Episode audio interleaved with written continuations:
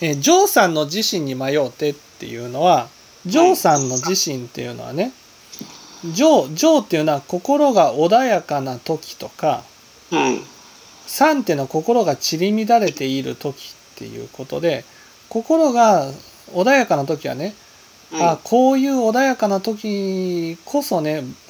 本当に仏法をちゃんと求めていると感じていつもこの状態でいたいと思うし心が散り乱れるとこんな状態ではダメだなっていうふうに思う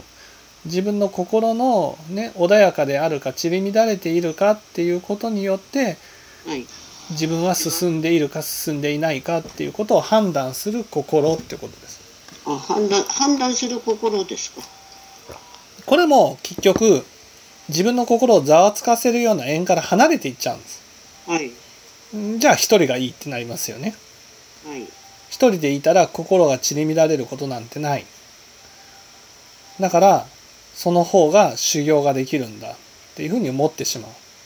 でも実際は心が散り乱れるような縁にこそね、はい。その自分の心を磨いていくことができるわけですよ。りょうさんの自信と優勝、この自称優信と似たような感じそう、似たような感じってことです。あ、似たような感解そうそ釈でいういそう結局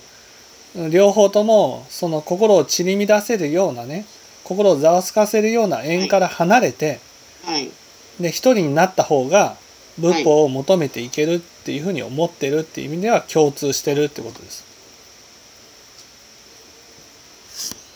どうやっていけるの